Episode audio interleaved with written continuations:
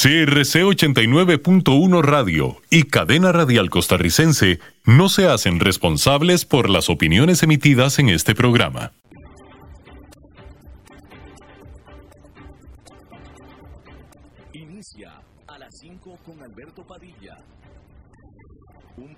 Diseñado con el objetivo de llevarte diariamente un tema de actualidad, acompañado siempre de reconocidos editorialistas, de lunes a viernes a las 5 de la tarde por CRC 89.1 Radio, a las 5 con Alberto Padilla. Hola, ¿qué tal? Saludos, bienvenidos a esta emisión de A las 5 con su servidor Alberto Padilla. Muchísimas gracias por estarnos acompañando a través de la señal en vivo de CRC 89.1 FM en San José, Costa Rica, donde estamos saliendo en punto de las 5 de la tarde con 3 minutos. Gracias a ustedes que nos hacen el favor de seguirnos a través de la señal en vivo de Facebook Live, en la página de este programa, a las 5 con Alberto Padilla. Y gracias a los que nos siguen en las múltiples maneras que estamos diferidos y grabados, comenzando con la repetición de este programa en 89.1 FM todos los días a las 10 de la noche y eh, por supuesto que la versión grabada de Facebook Live y también un saludo especial a los que nos escuchan a través de la eh, eh, de podcast, a través de las principales plataformas, Apple Podcast, Yahoo Podcast, etcétera, etcétera, etcétera. Tratando de controlar los incontrolables, el señor Don Francisco el día de hoy, muchos saludos, y aquí la que manda y ordena es la señora Lisbeth Mulet, porque es la jefa. Y no me corre única y exclusivamente porque le gusta hacerme sufrir. Nada más por eso es que es lo que me quiere aquí. Y yo se lo agradezco porque pues definitivamente necesito este currito. Bueno, pues déjeme comenzar diciéndole que el flujo de dinero y las buenas noticias es lo que ha estado alejando al miedo y se han estado cada vez más dando señales mixtas. O más que mixtas, yo diría que señales buenas de alguna recuperación dentro del paupérrimo estado en el que está la economía mundial. Yo creo que eso sería un poquito más correcto, ¿no? Por lo pronto decir que las noticias de nuevos brotes de coronavirus en China y empeoramiento de los que ya están en Estados Unidos, que tienen el potencial de descarrilar la recuperación de esas economías, no son suficientes para desanimar a los inversionistas que prefieren fijarse en las buenas noticias que las hay. Comencemos con el lunes, con la Reserva Federal anunciando otro programa de estímulo económico más, ahora para facilitar a los bancos el prestar a los emproblemadas pequeñas y medianas empresas. También anunció que comenzaría un programa de compra de deuda corporativa, incluyendo, incluyendo bonos chatarra. Ya el mes pasado la Fed había comentado, o mejor dicho, comenzado, un programa de compra de instrumentos que invierten en bonos corporativos. Asimismo, se informó que la administración Trump está preparando un plan para gasto de infraestructura por un billón de dólares, un billón con B, es decir, en inglés sería un trillion.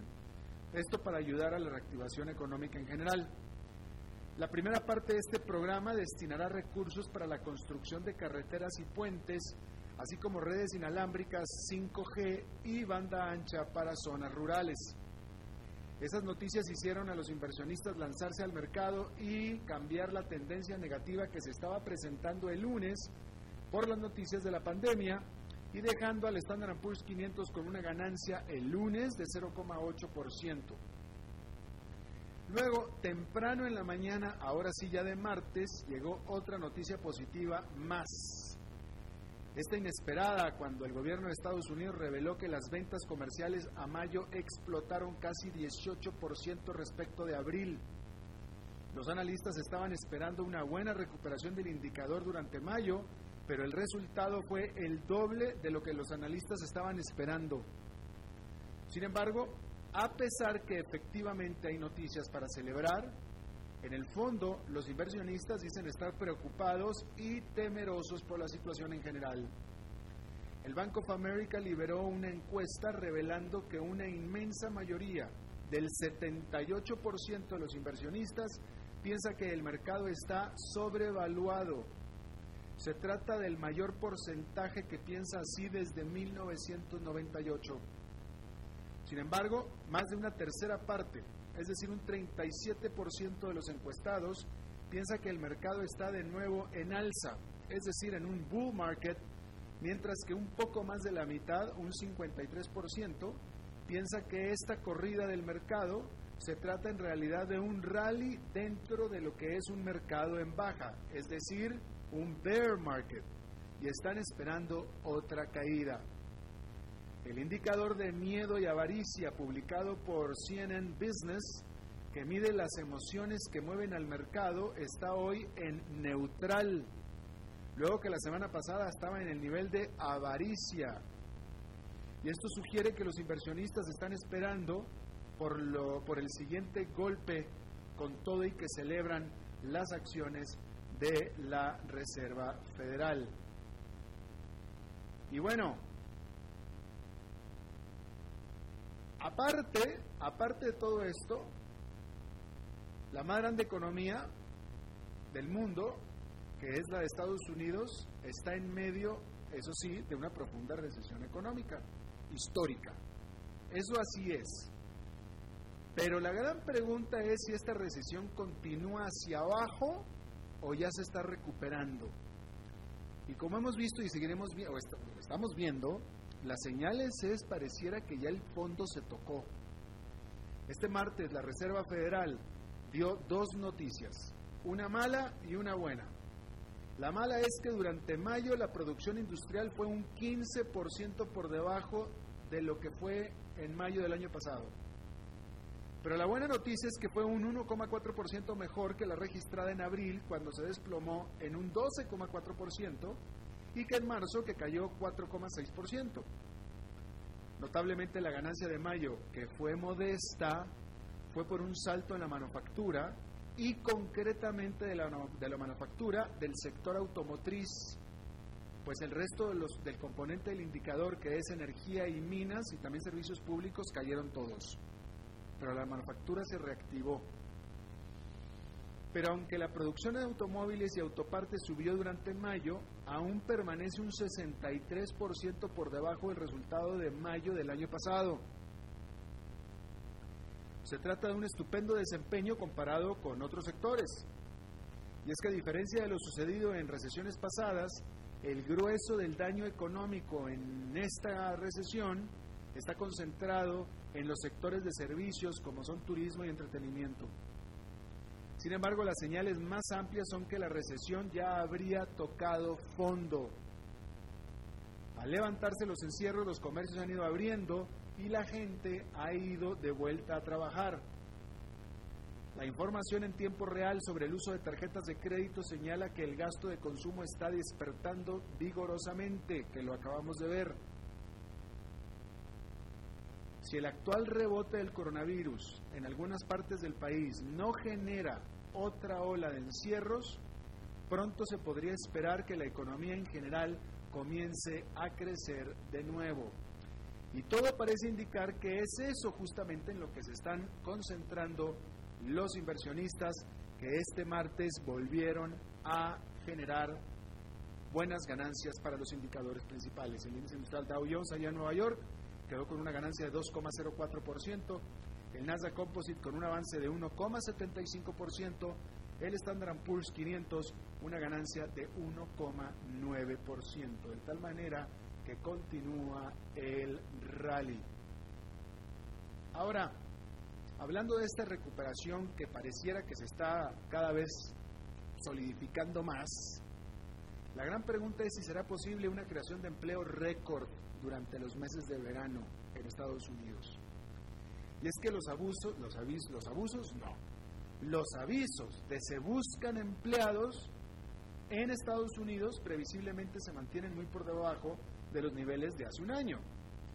Sin embargo, hay señales también ahí de que se está mejorando rápidamente.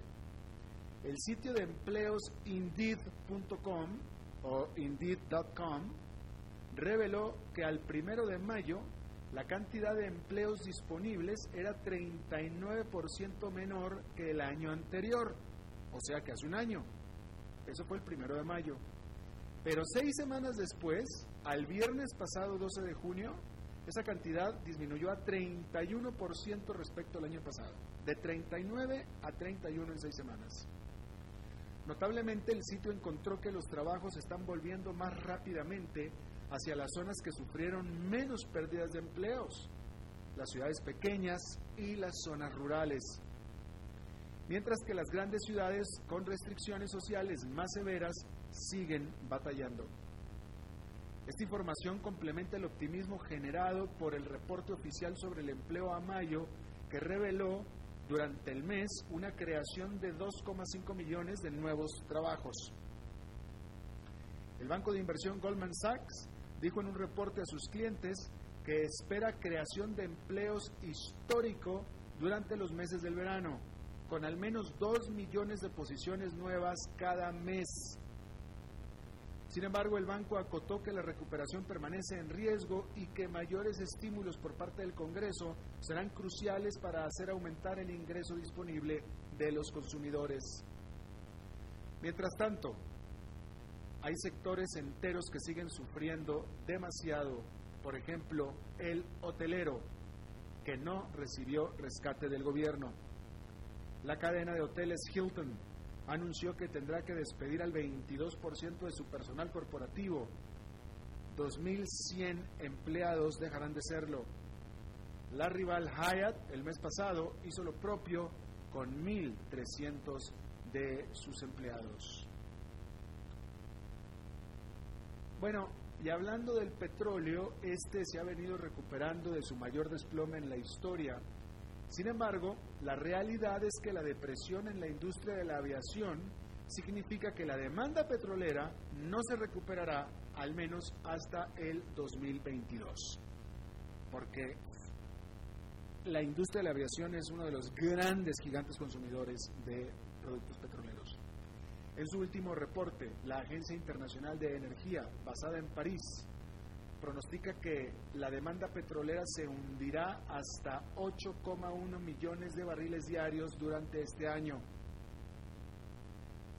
Quiero aclarar bien esto. La demanda petrolera se hundirá hasta en 8,1 millones de barriles diarios de petróleo durante este año.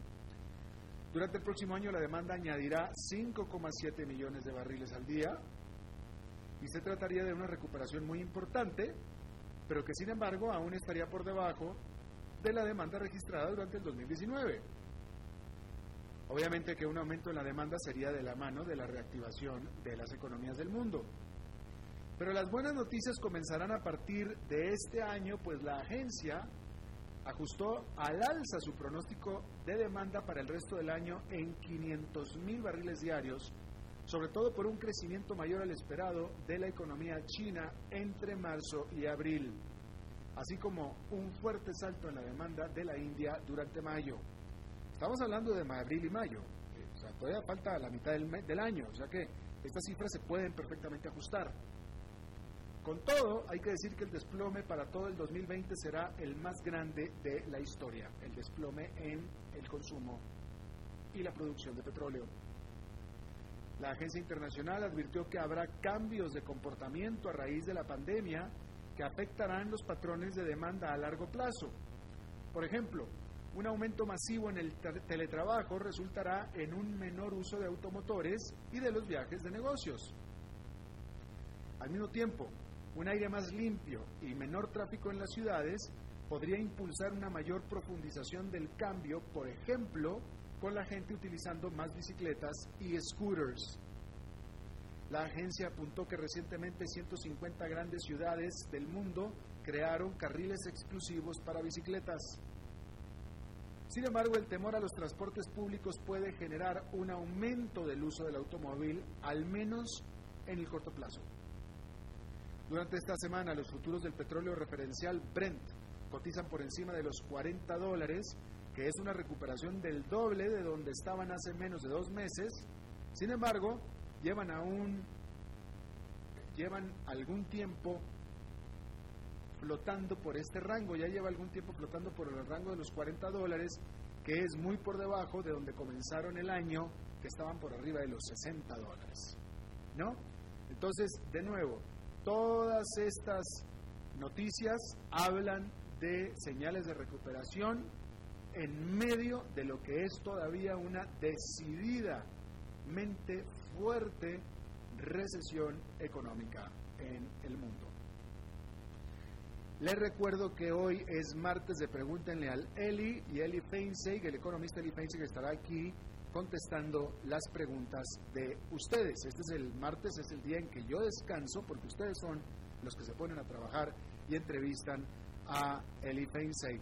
Eh, las preguntas se hacen a través de la página de Facebook del programa, las 5 con Alberto Padilla. Ahí está la ventana abierta con la fotografía de Eli Feinseig para que haga ahí sus preguntas o las puede hacer también en la señal en vivo de Facebook Live que está ahí mismo en la página. ¿Ok? Eso será en un ratito más. Por lo pronto, o mientras tanto, déjenme informarle que los estadounidenses que se animen a viajar de largo alcance durante este verano, pues tendrán que ser muy creativos. Aunque muchos países de Europa comenzaron a aceptar turistas intercontinentales a partir de lunes, aún los estadounidenses no son bienvenidos. Por su parte, Estados Unidos mantiene una prohibición de visitas por gente, para gente que venga de la Unión Europea y de la Gran Bretaña lo cual mantiene los viajes transatlánticos básicamente inexistentes. También los viajes a China han estado restringidos ya durante meses y casi desaparecen por completo luego que China en la práctica bloqueó a las aerolíneas norteamericanas el reanudar sus vuelos a partir de este principios de este mes. A esto el gobierno del presidente Trump reciprocó anunciando una prohibición en su país para las aerolíneas de pasajeros chinas, la cual se suponía comenzaba este martes. Sin embargo, China dobló las manos y ahora ambos países permitirán una cantidad limitada de vuelos de pasajeros mutuamente. Por supuesto que la medida no es demasiado alivio para las grandes aerolíneas estadounidenses. Cada una tendrá permitido volar solamente un solo vuelo semanal a China, que es tan solo una pequeña fracción de los varios vuelos por día que cada aerolínea estadounidense solían tener antes de la pandemia. Además, todas las indicaciones son, y pareciera, eso es lo que están diciendo las propias aerolíneas, que las indicaciones son que el comportamiento del estadounidense está indicando que está viajando en distancias de menos a más. Es decir, el, grueso de los americanos o de los estadounidenses están viajando en auto alrededor de su área, unos 200 millas a la redonda. Pero el que se está aventurando a viajar en avión lo está prefiriendo hacer a distancias relativamente cortas. Dentro de Estados Unidos, por supuesto, pero también fuera. Y aquí es donde cae Centroamérica y el Caribe y también América Latina, por supuesto porque en este caso Delta Airlines, que es la segunda aerolínea, la tercera aerolínea más grande de Estados Unidos, la tercera aerolínea más grande del mundo, dijo que añadirá cerca de mil vuelos durante el mes de julio, cerca de mil vuelos a su itinerario, porque así la demanda se lo está pidiendo y entre esos mil vuelos está incluyendo a prácticamente el Caribe y a los destinos de playa. Déjeme se lo pongo así, a los destinos de playa.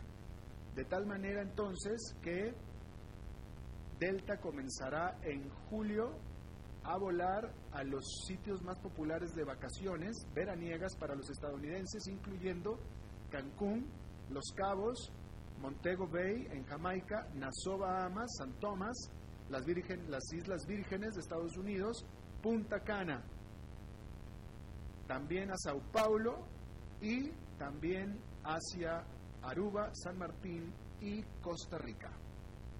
A partir de julio, no pone la fecha, solamente está diciendo que es a partir de julio. Costa Rica abre fronteras en teoría a partir de julio, en teoría, ¿no?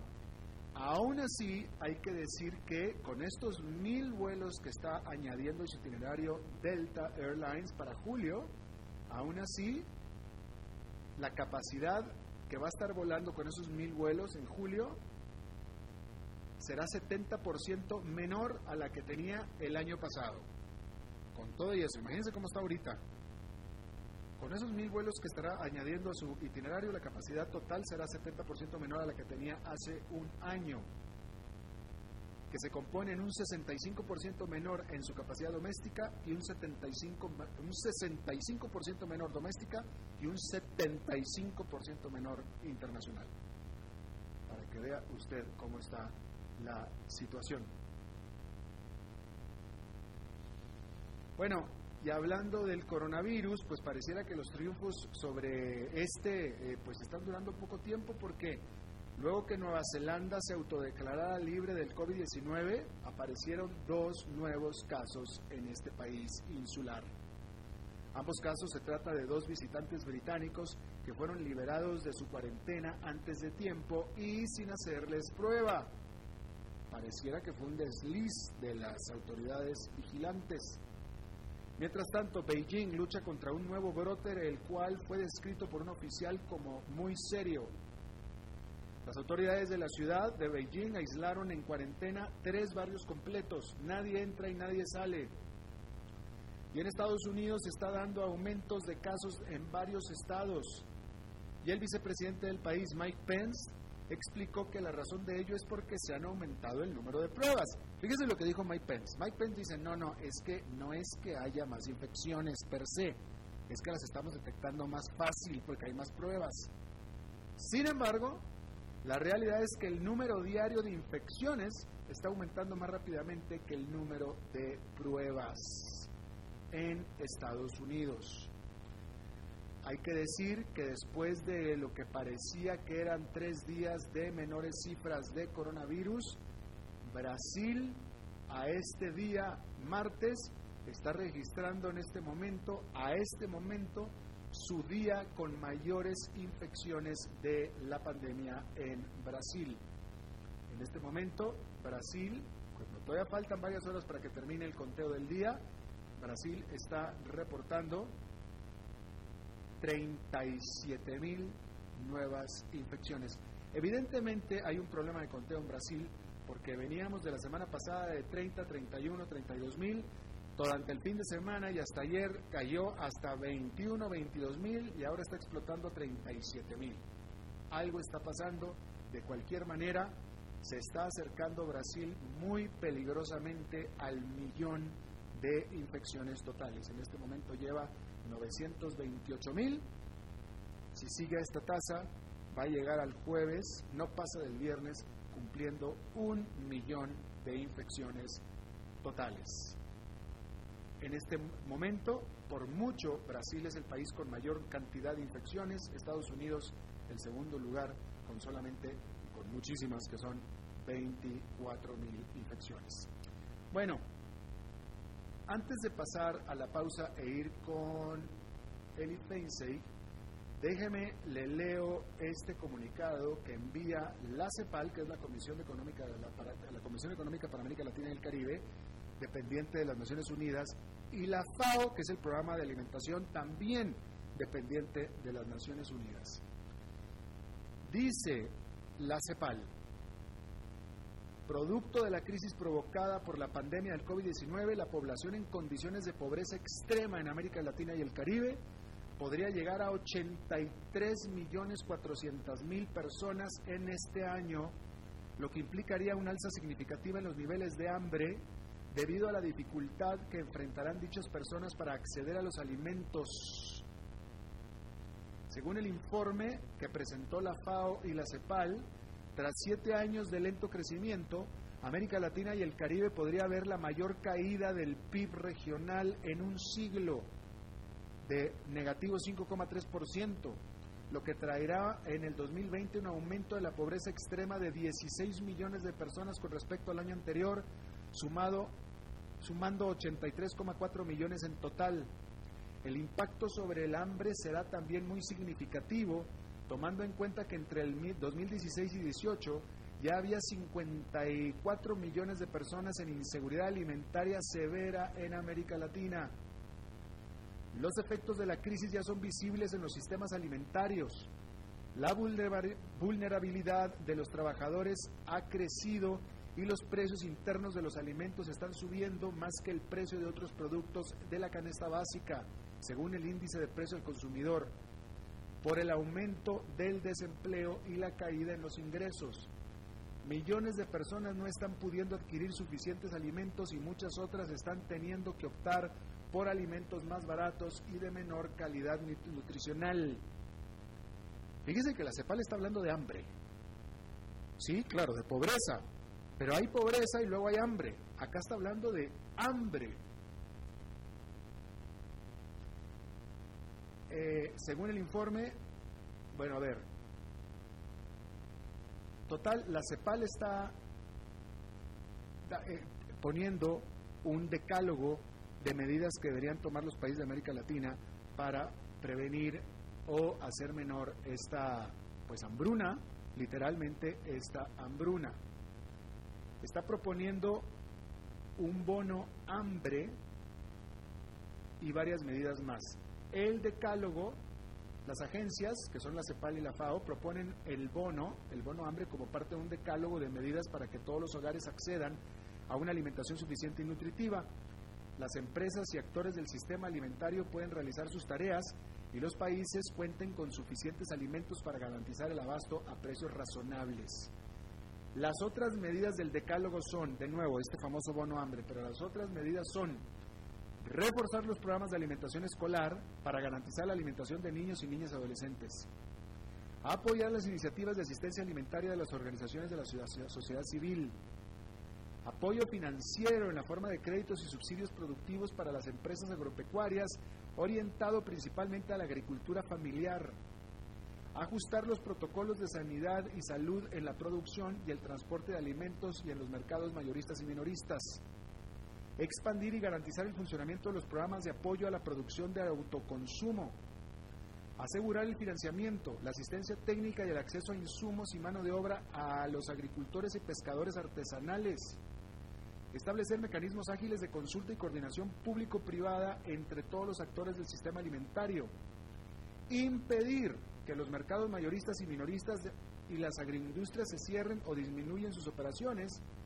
y continuar con las políticas que han mantenido abierto el comercio mundial de alimentos, en particular evitando medidas proteccionistas que aumenten el precio de los alimentos.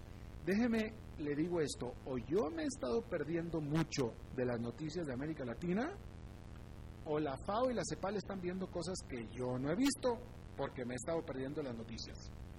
Pero a mí esta urgencia que está haciendo la CEPAL y la FAO me, me sorprende un poco de manera negativa. Digo, es terrible, es terrible lo que están diciendo. Pero me parece que nadie está hablando de esto más que ellos. Por eso ellos están, o sea, es decir, hay que ponerles atención, es lo que estoy tratando de decir, hay que ponerles atención. Lo que estos están diciendo es muy, muy grave, muy grave, pero no me parece a mí que nadie lo esté hablando hasta ahora ellos. Pero de todos modos, 84 millones de personas viviendo en la miseria en, América Latina. 84 millones. Usted ha visto, bueno, usted vive en Latinoamérica, usted ha visto lo que es un cinturón de miseria, una favela con 84 mil habitantes. Es terrible. Pero 84 millones es un fracaso de la política económica de América Latina. Totalmente. 84 millones de personas en la miseria. Por supuesto, son tiempos muy, muy difíciles. Pero América Latina va a caer más de 5% en general. En general. Hay países que van a caer muchísimo más. Y eso es muy, muy triste, muy, muy, muy terrible. Bien, Hagan sus preguntas a Eli porque ya está aquí. Vamos a hacer una pausa y volvemos con él. A las 5 con Alberto Padilla por CRC 89.1 Radio. Tinto, blanco, rosado, espumante, seco, dulce el vino es como los amigos, proviene de diferentes cepas y familias convertidas en bodegas de tradición. La Iride, una bodega personal establecida en Mendoza, Argentina, produce vino de exportación con la calidad de Mendoza expresada en taninos frescos, frutales, remembranzas de tabaco y chocolate. Una fiesta al paladar. La Iride, vinos argentinos de tradición. El agua es vida, salud y bienestar. Por eso, vos y los tuyos necesitan agua purificada, ozonizada y embotellada San Ángel. Hace que tu vida sea más larga y saludable con agua San Ángel. Disfrútala naturalmente y viví una experiencia con agua purificada San Ángel. Pureza que se siente. Búscanos en Facebook como Agua San Ángel.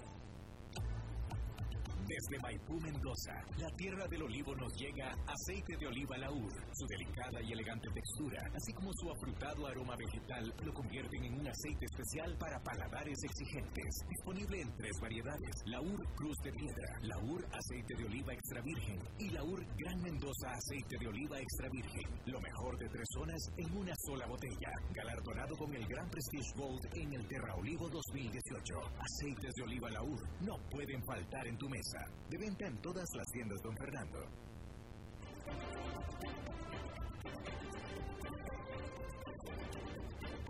Seguimos escuchando a las 5 con Alberto Padilla. Bueno, muchísimas gracias por continuar con nosotros. Eh, a ver, Lisbeth, no, por favor, te voy a pedir que no hagas que Lisbeth Bulet me grite más de lo que ya me grita. Dice que no te ves en cámara. Que no me veo en Sí, cámara. acá está la cámara. Ya me mandó, ¿no? Sí. Está apuntando para aquella esquina. No, bueno, pues es que me, va, me, va, me va a gritar por tu culpa. Ves que busca cualquier excusa para, para, para ser violenta conmigo y... A ver, digámosle a Lisbeth que, me, que avise si por lo menos mi panza se ve. La, si ya se ve la panza, estoy bien ubicado. La barriga, ok, ver, ahorita, ahorita te dice. Bueno, Eli Face aquí está con nosotros porque es martes de Pregúntenle al Eli. Y hay aquí varias eh, preguntas, mi querido Eli Feinseg. Vamos a ver, aquí hay... ah, a ver, vamos a empezar con Marta Rodríguez que te pregunta Eli si tú crees que tarde o temprano el FMI intervendrá al país. A grandes rasgos, ¿cuáles serían los pros y los contras? Bueno, más que intervención, pero, pero bueno, así es la pregunta. Sí. Sí, eso que iba a decir. Precisamente el Fondo Monetario no interviene, No interviene, en países. El- Suena como que a conquista, ¿no? A, Sí. a invasión. Sí, sí, sí. El Fondo Monetario, si el país va y le pide, eh, eh, entonces interviene eh, otorgando un crédito, estableciendo ciertas condiciones para el otorgamiento de ese crédito. Usualmente esas condiciones tienen que ver con eh, reformas que, el, que el Fondo Monetario pide que los países hagan para garantizar que se pone en orden eh, la situación fiscal del país, en el caso de Costa Rica, que es el principal problema de fondo, eh, porque eso es lo que le garantiza al fondo que el crédito se va a poder repagar. Eh, hay dos formas de ir al Fondo Monetario Internacional, por las buenas y por las malas. Por las buenas es ir ahora antes de que choquemos contra el paredón que vemos de frente a toda velocidad, eh, y la otra es que vayamos después de haber chocado contra el paredón. Eh, las condiciones son más duras cuando llegamos Eh, emparedados. en el argot de la pre- los de la prensa, nosotros la prensa le llamamos, por las malas, ¿va? Le llamamos un rescate. Ajá. Es un rescate. Ese es el término, el término técnico. Es el término, bueno, el término Sí. técnico de la prensa, porque el término técnico de, de los países, etcétera, es un programa. Eh, no, programa, programa tienes que asumir en cualquiera de los dos casos.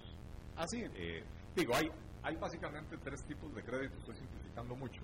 Eh, hay un crédito que en, que en este momento ya el Fondo Monetario Internacional le aprobó a Costa Rica prácticamente sin condiciones o, o condiciones mínimas, que es un crédito que el Fondo Monetario ofrece en situaciones de emergencia como la pandemia y entonces por eso no tiene grandes condiciones. eso no requiere programa, ¿no? No hay condiciones, no hay y esos son 508 millones de dólares. Eh, lo, lo otro que anunció el gobierno, que está sentado negociando con el Fondo Monetario Internacional, 2.250 millones de dólares, es un programa de tres años, o sea, los desembolsos se dan a lo largo de tres años, y ahí sí hay un- unas condicionalidades, un, un programa de reformas que el país tiene que asumir. Eh, la diferencia entre ir antes y después, o sea, la diferencia entre ir a pedir la ayuda ahora o ir a pedir un rescate cuando ya nos pegamos contra el paredón, es que eh, en estos momentos el país todavía puede sugerir cómo pueden ser esas reformas que quiere adoptar.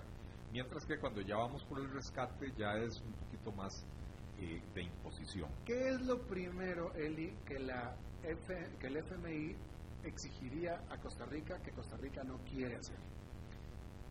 equilibrar las finanzas públicas. Eh, la, la gente tiene ideas erróneas de que el Fondo Monetario va a venir a pedir aquí eh, recortar el gasto y despedir empleados. Fondo Monetario yo siempre lo defino como una institución de contadores públicos. Cuando uno va donde un contador y uno le dice, mire, tengo un problema, los ingresos no me alcanzan, eh, estoy gastando más de la cuenta, entonces el contador le va a decir, bueno, usted tiene dos, dos opciones, o incrementa sus ingresos o recorta sus gastos, o una combinación de ambas, ¿verdad? Eh, y el Fondo Monetario es exactamente igual. El fondo lo que quiere es ver que hay un programa creíble, eso sí, tiene que ser creíble, de que se van a poner en orden las finanzas públicas. Si el país dice, mire, voy a subir el IVA y voy a crear un nuevo impuesto a los, a, los cigarrillos y otro a la ropa usada y otro a los libros y otro, y con eso voy a recaudar un montón de plata y voy a hacer un recortecito eh, eh, simbólico del gasto, siempre y cuando las matemáticas sumen para poner en orden las finanzas públicas, el fondo lo va a aceptar. Eh, eso tenemos que tenerlo muy claro, ¿verdad? Entonces depende del país, sobre todo en este momento, que no hemos llegado a la situación de necesitar un rescate, depende del país qué va a proponer. Y, del país deberían hacer proponer una reforma que implique una reforma estructural del Estado con una reducción significativa, con un recorte del gasto significativo, porque ya los impuestos o ya los ingresos los subimos hace un año y medio. Entonces ahora hay que compensar en la otra parte de la ecuación. Pero bueno, tenemos el gobierno que tenemos. Lo más probable es que el gobierno vaya a proponerle al Fondo Monetario Internacional eh, subir impuestos y hacer unos Claro. Bueno, por lo pronto ya subieron los impuestos a los servicios digitales. Netflix, eh, sí, bueno, Uber, pero desde la reforma fiscal entra, entra en vigencia. Ok. Jorge Murillo Murillo te pregunta, ¿qué opinión te merece el anuncio del presidente del Banco Central, Rodrigo Cubero, de llevar a cabo una emisión inorgánica de dinero? Primero explícame. Eh, yo no sé en qué mundo están viviendo las autoridades monetarias de una emisión inorgánica en realidad es un término que técnicamente es incorrecto, pero es la forma en que se conoce al acto del Banco Central de emitir dinero de la nada. ¿verdad? Imprimir. Eso, es el equivalente de imprimir billetes y, sacarlos a circular. Eh, en primer lugar, en mi interpretación de la ley del Banco Central, el Banco Central no tiene nada en la ley que le autorice a prestarle dinero a empresas, que es lo que dice que van a hacer, ¿verdad? Eh, la ley dice que el Banco Central es un prestamista de última instancia, la ley le permite al Banco Central inyectar liquidez en los mercados de liquidez y en otros con mecanismos de corto plazo, la mayoría de ellos están agotados, acotados a seis meses, ¿verdad? Un crédito para, para una empresa, un crédito de capital de trabajo, tienden a ser de bastante más largo plazo. Entonces, no hay nada, cuando se dice que el Banco Central es un prestamista de última instancia, es un prestamista de última instancia para las instituciones financieras, para evitar la quiebra, para evitar un descalabro del sistema financiero del país. No es que el Banco Central es un prestamista de última instancia para cualquier hijo de vecino. También es un prestamista de última instancia para el gobierno de la República, letras del Tesoro. Otro mecanismo que está muy acotado en la ley. La ley establece condiciones muy estrictas, solo se puede hacer una vez al año, eh, hay un monto máximo que se puede, eh, que creo que es el equivalente al 5% del presupuesto nacional, eh, y el periodo de repago, igual, si mal, si mal no recuerdo, son seis meses. Entonces, no hay absolutamente nada en la ley que le autorice al Banco Central a hacer eso. Ahora, dejemos la ley aparte. ¿Qué pretende el Banco Central con esta medida? a ver, ¿cuál es el problema de hacer emisión inorgánica? El problema de la emisión inorgánica es que introduce un riesgo enorme de inflación, que en el corto plazo no se va a materializar porque la economía está más bien eh, eh, deprimida, contraída eh, y no hay presiones inflacionarias en el corto plazo. Entonces, los bancos centrales pueden jugar un poco con eso, ¿verdad? Pero hay otros mecanismos que sí permite la ley para incrementar la emisión, para incrementar el circulante, como por ejemplo disminuir el encaje mínimo legal, eh, que son mecanismos que el Banco Central rápidamente puede volver a recoger, porque así como disminuye el encaje mínimo legal, cuando siente presiones inflacionarias lo puede volver a incrementar. Prestarle plata a empresas, si esas empresas quiebran o si esas empresas no pueden pagar, el Banco Central asume la pérdida. Entonces no puede recoger ese dinero eh, para, para evitar la presión inflacionaria. Y entonces tendría que emitir bonos para recoger dinero de la calle para disminuir la presión inflacionaria cuando se materialice y al emitir bonos paga intereses y entonces incurre pérdidas. Entonces, esto no tiene ningún sentido. Ahora, Banco Central dice que es que eh, hay problemas de liquidez y que por lo tanto tiene que inyectar la liquidez.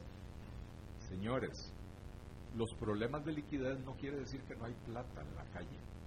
Quiere decir que al precio del dinero en las condiciones actuales no hay una coincidencia entre lo que los demandantes de dinero esperan y lo que los oferentes de dinero exigen. O sea, no hay una coincidencia entre las tasas de interés que piden los bancos y lo que las empresas creen que es razonable pagar en este momento. Liquidez hay. El año pasado el Banco Central bajó el encaje mínimo legal, liberó 600 mil millones de colones y no se colocaron. Y el año pasado, prepandemia, no se colocaron. No es un problema de liquidez, es un problema de falta de confianza en la economía. Hace, hace poquito se anunció una vez más que se iba a hacer líneas de crédito ofrecidas por los bancos públicos por 900 mil millones de colones. Al final de cuentas, los bancos lo que ofrecieron fue 584 mil, no 900 mil millones, pero está esa oferta. Pero las empresas reportan que van a los bancos y lo primero que les piden es un flujo de caja. Y un flujo de caja en pandemia eh, es motivo para rechazar a esa empresa. Eh, pero te pregunto, Eli, hasta, hasta ahora Rodrigo Cubero, presidente del Banco Central, venía, ah, hasta ahora, y me refiero desde antes de que fuera presidente del Banco Central, desde que estaba en Washington, etcétera, era alguien eh, eh, mesurado, ortodoxo, es alguien que sabe lo que está haciendo. ¿Qué puede llevar a alguien con ese perfil a, dar una idea así? No hago conjeturas sobre lo que puede estar pasando en su fuero interno, presiones políticas, presiones del, gobierno, eh, puede ser que él está ahí adentro viendo información que los resto de los ciudadanos no tenemos y que está tan preocupado que está dispuesto a tirar por la borda todos, los, todos sus conocimientos de la teoría económica, toda su experiencia de 15 años en el Fondo Monetario Internacional, tirarla por la borda para probar una aventura eh, eh, eh, tendríamos que decir una aventura chavista, ¿verdad? Básicamente, ¿verdad? De, poner al Banco Central a financiar a, las empresas del país. Insisto, el problema no es que no hay plata, los bancos tienen la plata, pero las condiciones regulatorias les impiden a los bancos prestar ese dinero. Porque cuando, insisto, cuando las empresas llegan y lo primero que les piden es un flujo de caja y en los últimos tres meses las empresas no han tenido ingresos y entonces inmediatamente las rechazan. Eso le está pasando a las empresas del sector turístico. Y el Banco Central dice, para que nosotros no tengamos miedo de que va a prestar plata, dice, vamos a exigir las mejores garantías. Perdón, Alberto, perdón, Rodrigo. Eso es lo que hacen los bancos. Los bancos te exigen garantías reales para absolutamente todo es muy poco los casos donde se aceptan garantías mobiliarias o garantías fiduciarias y entonces por eso es que muchas empresas y muchas personas no califican para los créditos. Este es el mismo problema que venimos arrastrando hace 15 años con la banca para el desarrollo. Banca para el desarrollo se supone que es para promover el, el, surgimiento y el desarrollo de pequeñas empresas, de micro y pequeñas empresas. Pero cuando usted va y le pide a una pequeña empresa eh, una garantía real, hipotéqueme su casa o lo que sea, y no tienen el activo para hipotecar, no son sujetos de crédito. Entonces, si el Banco Central cree que emitiendo billetes, exigiendo las mejores garantías, palabras de Rodrigo Cubero, que con eso ese dinero se va a colocar, es porque realmente no están entendiendo en el Banco Central la dinámica del crédito en Costa Rica. No la entendieron cuando bajaron el encaje mínimo legal. Yo predije, y lo dije aquí en este micrófono, no va a funcionar. Esa reducción del encaje mínimo legal va a liberar recursos que no se van a utilizar porque hay una desconfianza del sector privado, del sector productivo, que no cree en las políticas que promueve este gobierno, que, que, ve que el consumidor está deprimido y que por lo tanto este no es el momento de hacer inversiones, y estoy hablando de esto hace un año, este no era el momento para ponerse a hacer inversiones para hacer crecer las operaciones o, nuevas líneas de producto o lo que sea. Tal como lo predije sucedió, los bancos, una vez que tuvieron esos recursos liberados, intentaron colocarlos, no pudieron, los volvieron a depositar en el Banco Central, pero ya no como encaje. Ahora los depositaron como un depósito, eh, eh, como cualquier cliente va y deposita en un banco, por lo cual el Banco Central les empezó a pagar intereses a los bancos comerciales por tener el dinero parqueado en el Banco Central. La medida no sirvió porque el Banco Central no está entendiendo la dinámica del crédito. Y no va a servir esta vez tampoco, pero esta vez además nos van a poner el riesgo de inflación y lo otro, Alberto. La semana pasada leímos aquí extractos de la, del comunicado de Standard Poor's cuando le bajó la calificación a Costa Rica. Y Standard Poor's decía, hay motivos por los cuales rebajamos la calificación, por ejemplo, la exclusión de las municipalidades de la regla fiscal. Pero también hay riesgos que prevemos en el horizonte que nos hacen ponerle una perspectiva negativa a, la calificación de Costa Rica. Y el primero que mencionan es eh, eh, que el Banco Central empiece a hacer operaciones no ortodoxas financiando actividades que no son resorte del Banco Central. Así que viene segunda rebaja de calificación, si esto prospera. Bueno, la perspectiva era negativa, Así es. Eh, diciendo que viene una baja de calificación si todo sigue igual en el transcurso de un año. Eh, varias personas preguntan sobre el azúcar. Luis Ernesto Rodríguez dice, ayer el MEC incrementó en una, el arancel en la importación de azúcar de casi 80% al 80%. ¿Cuál es el tratamiento que se le da al azúcar en el Tratado de Libre Comercio con Estados Unidos? Y pues si esto viene a, eh, en contra del TLC. Al respecto, pregunta Dennis Howell, Dennis Meléndez Howell, le digo que aquí todos es amigo tuyo. Bueno, Dennis Meléndez Howell dice, es Dice, es tan, es pero tan ineficiente el sector azucarero del país que además de la protección natural y burocrática requiere de un arancel del 80% para sobrevivir. Ok.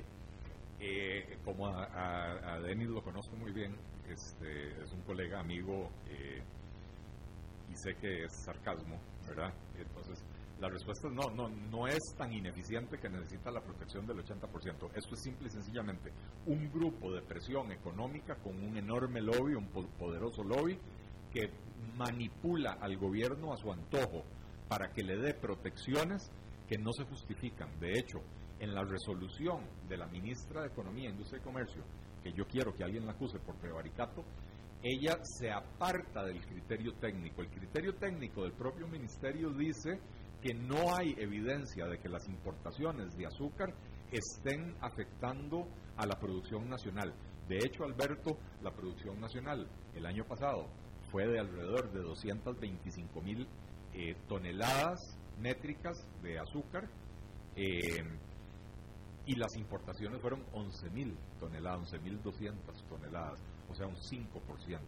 ¿verdad? Entonces, el propio estudio del MEIC determina que las importaciones no están eh, provocándole un daño a la producción nacional, por lo tanto no se justifica la medida de salvaguarda. Y sin embargo, eh, ¿cómo se llama? La ministra se aparta de ese criterio y porque se antojó, entonces decidió subir el arancel. ¿Qué es lo que quiere hacer? Quiere matar a la potencial competencia del sector azucarero, un sector que tiene toda clase de protecciones, ya el arancel era de 45%, ahora con la nueva medida pasa al 79, 79 y pico, casi 80%. Eh, eh, un sector, eh, además, azucarero, que fija a su antojo los precios, tanto los precios al productor de caña como los precios al consumidor, o sea, controla toda la cadena y lo hace a su antojo, condenando al productor cañero a la pobreza y convenciendo al gobierno de que con estas medidas ayuda a los pequeños agricultores, cuando en realidad lo que está haciendo es ayudando a 10 o 12 tagarotes que son los propietarios de los ingenios azucareros de este país, eh, que, no son las familias más necesitadas. Esto es un atentado contra el consumidor costarricense, vulgar como pocas veces había visto. Digo, ya la, la política de tener un arancel de importación para el azúcar es una vulgaridad eh, pero esto, este, esta medida de salvaguarda, es un atentado adicional. Ahora, con respecto a la otra pregunta del otro caballero, eh, no, esto lamentablemente no va contra el TLC porque Costa Rica negoció exclusiones eh, en ese TLC y, uno de los uno de los rubros que quedó excluido fue precisamente el del azúcar. tanto por Costa Rica porque también también por Estados Unidos porque Estados Unidos también tiene un esquema vulgar de, apoyos al, sector azucarero, ¿verdad? Eh, y entonces esto lo que sí podría hacer es que vaya en contra de las reglas de la organización Mundial del Comercio. Y entonces esto podría resultar en que Brasil o Canadá, que son los países de los cuales estaba importando azúcar, denuncien a Costa Rica ante la OMC, como México la denunció por el aguacate, y que de aquí a 4 o 5 años perdamos ese, ese juicio en la OMC y nos, cueste una fortuna, eh, pero mientras tanto eh, los ingenieros azucareros harán clavos de oro. ¿Y esos grupos de poder tienen nombre? Nombre y dos apellidos, y prácticamente todos son apellidos, curiosamente, de gente que han sido ministros importantes en todos los gobiernos de liberación nacional. ¿Y te acuerdas de los apellidos? Sí, claro. ¿Y cuáles son esos apellidos? Eh, ahí con mucho gusto en una mesa de tragos Ok, o sea, en cinco minutos. sí, por eso es que hay, que pasar a Exactamente, ok, ok, ok. Um, nos quedan dos minutos nada más. Mauricio Pacheco dice, eh, opinión de impuestos por servicios transfronterizos que incluyen, por ejemplo, sitios web de hoteles. ¿Por qué hoteles si son, si son fuera de Costa Rica no aplican impuestos y si son en Costa Rica a los propios hoteles cobran el IVA? Eh, estas son las complicaciones en las que se mete un país cuando decide crear impuestos estúpidos como este, ¿verdad? Eh, yo le voy a señalar un, un, un, caso más grosero todavía. En Costa Rica los libros están exentos del IVA porque se quiere fomentar la lectura, lo cual me parece fenomenal. pero si ahora no se compra un libro en el Kindle, tiene IVA. ¿Por qué? Porque es una plataforma eh, transfronteriza. Eso no, no, no, no tiene ningún sentido. Pero así se aprobó en la reforma fiscal eh, y ahora eh, lo que está haciendo el Ministerio de Hacienda es sus interpretaciones de cómo, de qué exactamente dice la reforma fiscal y por supuesto las interpretaciones del Ministerio de Hacienda siempre son muy favorables a los intereses de ellos de clavar a todo el mundo y recaudar la mayor cantidad de dinero posible. Claro, por supuesto. Y bueno, eh, ya se hizo ley, porque supongo que se hizo ley, pero ya el, presidente Alvarado firmó hoy la ley que le pone límites a las tasas de interés. eh, otra aberración, que lo, hablamos, en Costa Rica vamos para atrás. En Costa Rica decidimos en algún momento que llegamos al siglo XXI y que no queríamos seguir adelante, que queríamos devolvernos. Entonces, vamos en carrera para atrás, ya vamos llegando por ahí de 1970 y si seguimos en esto, ahorita llegamos a 1950. Eh, eh, ojo, el discurso del, del, ministro de la presidencia, un tipo un trasnochado socialdemócrata, más tirando a socialista que a demócrata, eh, eh, en cuanto a, al tipo de medidas que él espera que el gobierno tome, eh, tasas de usura, o sea, realmente se están tomando medidas en este país que nos devuelven 30 años o 40 años en vez de hacernos avanzar. es curioso, Alberto, yo estoy dando un curso de economía en una universidad privada. Escogí usar como libro de texto el libro de Paul Krugman, que como vos sabés es un premio Nobel en economía, pero es un economista muy reconocido en Estados Unidos por sus posiciones políticas de izquierda. Cuando uno se lee el libro de texto de Principios de Economía de Paul Krugman, y él dice claramente, y lo dice repetitivamente, los mercados son eficientes.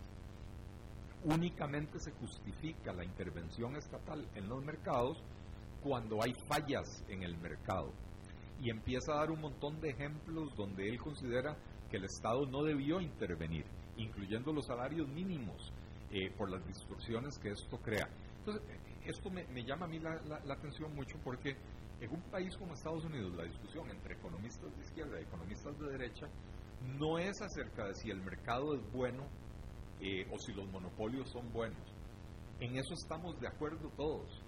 El mercado es bueno y los monopolios son malos la discusión entre los economistas de izquierda y los economistas de derecha es si ciertas, ciertos eventos son fallas del mercado o son fallas del Estado. Eh, entonces hay más propensión del lado izquierdo del espectro político americano a pedir un seguro médico universal porque lo ven como una falla de mercado, mientras que del lado derecho agarran y, y dicen, no, este, eso no es una falla de mercado. Aquí el que se muera, se muere y, el que tiene seguro, que tenga seguro, ¿verdad? Eh, pero esa es la discusión. Aquí en Costa Rica la discusión no es eh, qué tanta intervención tiene que hacer el Estado, sino más bien si el Estado, si el mercado sirve. Esa es la discusión. Intervenga, y está científicamente y, y empíricamente comprobado con añales de historia que los mercados son más eficientes, que los mercados funcionan eh, y que en algunas ocasiones no funcionan bien y por lo tanto sí en algunas ocasiones se justifican esas intervenciones que tienen que ser muy bien diseñadas para que la intervención no complique las distorsiones, más bien que disminuya las distorsiones. Pero bueno, eso es tema para otro día. Claro. Eh, bueno, pues se nos acabó el tiempo, eh, eh, mi querido Eli. Te invito, Eli, a ti y a tus seguidores y a los seguidores del programa a que mañana escuches la entrevista que vamos a tener aquí en vivo con el flamante ministro de Hacienda de Costa Rica, Elian Villegas, que va a estar aquí visitándonos. Ah, el ministro de Hacienda. Va a estar por acá. Ah, yo creía que no había ministro de Hacienda, porque ahora el ministro de la presidencia es el que habla por el equipo económico. Ay, bueno. Bueno, pues aquí va a estar Elian Villegas mañana, el Vamos nuevo ministro de. Hacienda Oficial de Costa Rica, para que la escuchen ustedes y también tú, eh, mi querido Eli. Y muchísimas gracias por eh, a ustedes, a- por las preguntas que le hicieron a Eli y Eli por las preguntas que le contestaste al público. No, muchas gracias a, a ti por, por tenerme siempre aquí y al público por tan buenas preguntas. Excelente. Nos vemos mañana a 23 horas. Que la pasen muy bien.